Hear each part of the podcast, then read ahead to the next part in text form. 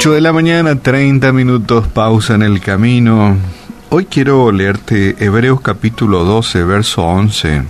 Abrimos las Sagradas Escrituras. Eh, no es opinión, ¿no? Esto es lo que dice la Biblia. Es verdad que en ninguna disciplina al presente parece ser causa de gozo, sino de tristeza, pero después da fruto apacible de justicia. Repito, es verdad que eh, ninguna disciplina al presente parece ser causa de gozo, sino de tristeza, pero después da fruto apacible, hasta podríamos decir frutos dulces. Realmente eh, no nos gusta ser disciplinados, ¿verdad? Y a veces cuando somos padres también no nos gusta disciplinar a nuestros hijos, pero debemos de hacerlo. Pero como que no es una tarea muy agradable que digamos, el tener que sacar alguna varita por ahí, algún castigo, alguna disciplina, alguna enseñanza y ejercer, en la vida de las personas el magisterio, pero esto que acabo de leer te encontramos en este libro que ya tiene miles de años y realmente la disciplina em, es para este tiempo y para tiempos venideros. Y tengo una parábola muy interesante. Cuenta la leyenda que un palito, un palo de madera, se quejó una vez amargamente porque su dueño le pasaba este, la lija, lo tallaba, haciéndole canales y agujeros. Pero el que lo cortaba no le puso atención a las protestas del palo de madera.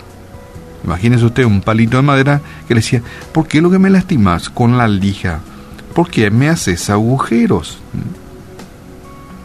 Su dueño estaba fabricando una flauta de aquel trozo de ébano y era demasiado sabio como para detenerse cuando la madera se quejaba tan amargamente.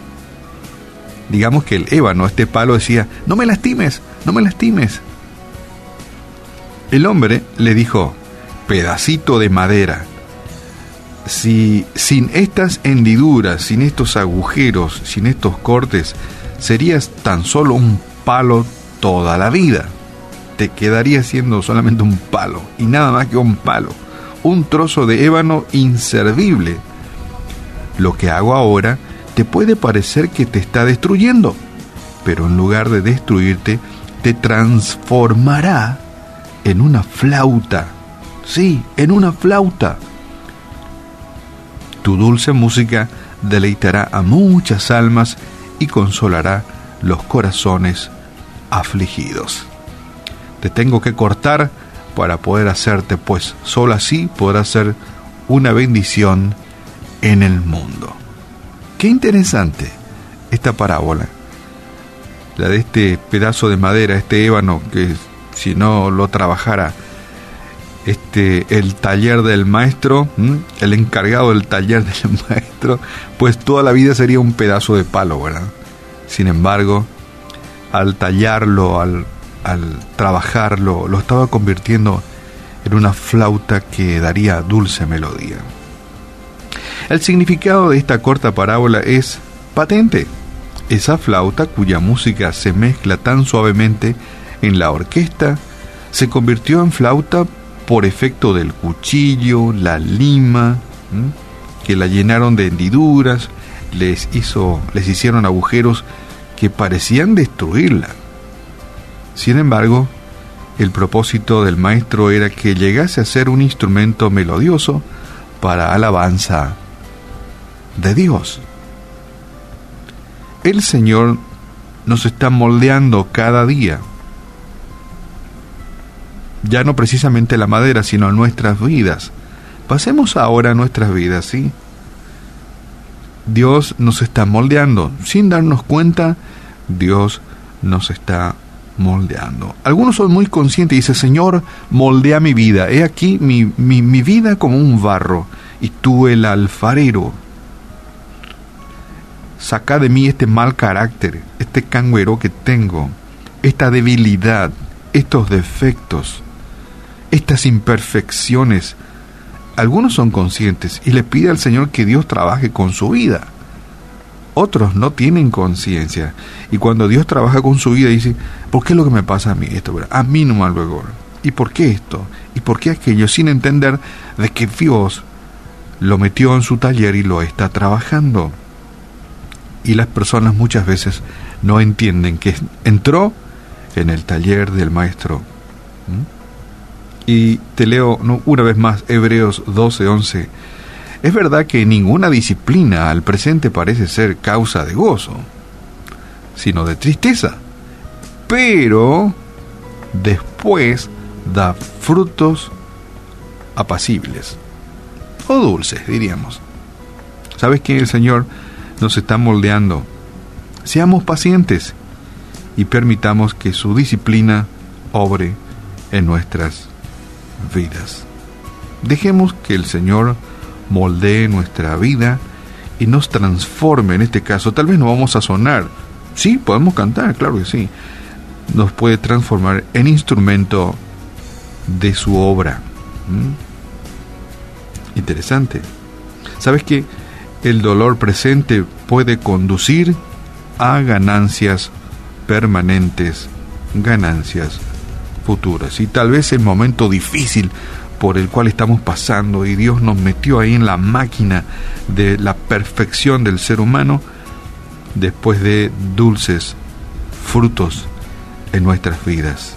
Y a veces el comienzo de la película no nos deja claro lo que será el final. Dios nos lleva a su taller y a veces nos da golpe.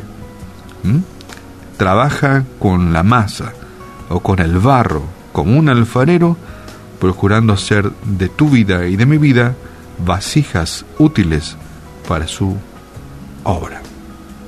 Padre, en esta mañana te damos gracias. Nos cuesta entender que a veces tú trabajas con nuestras vidas y nos estás moldeando. Sentimos que nos das con el martillo, sentimos que estás rayando nuestra vida. Parece una lija la situación por la cual estamos pasando y a veces no entendemos de que tú estás trabajando con nuestro carácter, con nuestra vida, moldeando y perfeccionando nuestro ser. Ayúdanos a entender y que podamos tener un carácter que colabore en el perfeccionamiento de, este, de esta vasija de barros que somos nosotros. Y oramos también por mucha gente que tal vez pase por momentos muy difíciles en la vida y tal vez no estén entendiendo que estaban en las manos del alfarero, en el taller del maestro, siendo perfeccionados. Hay situaciones en la vida que tal vez ya no tengan soluciones, errores terribles que hemos cometido.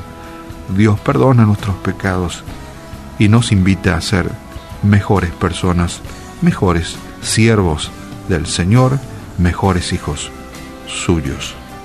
Una palabra de aliento para vos, tal vez estés pasando por, por ese momento, ¿verdad? En que el Señor toma tu vida que es un barro y la está dando golpes, moldeando tu vida para convertirte en un mejor hijo suyo. Padre, gracias te damos, Señor porque aún inconscientemente a veces nos plagueamos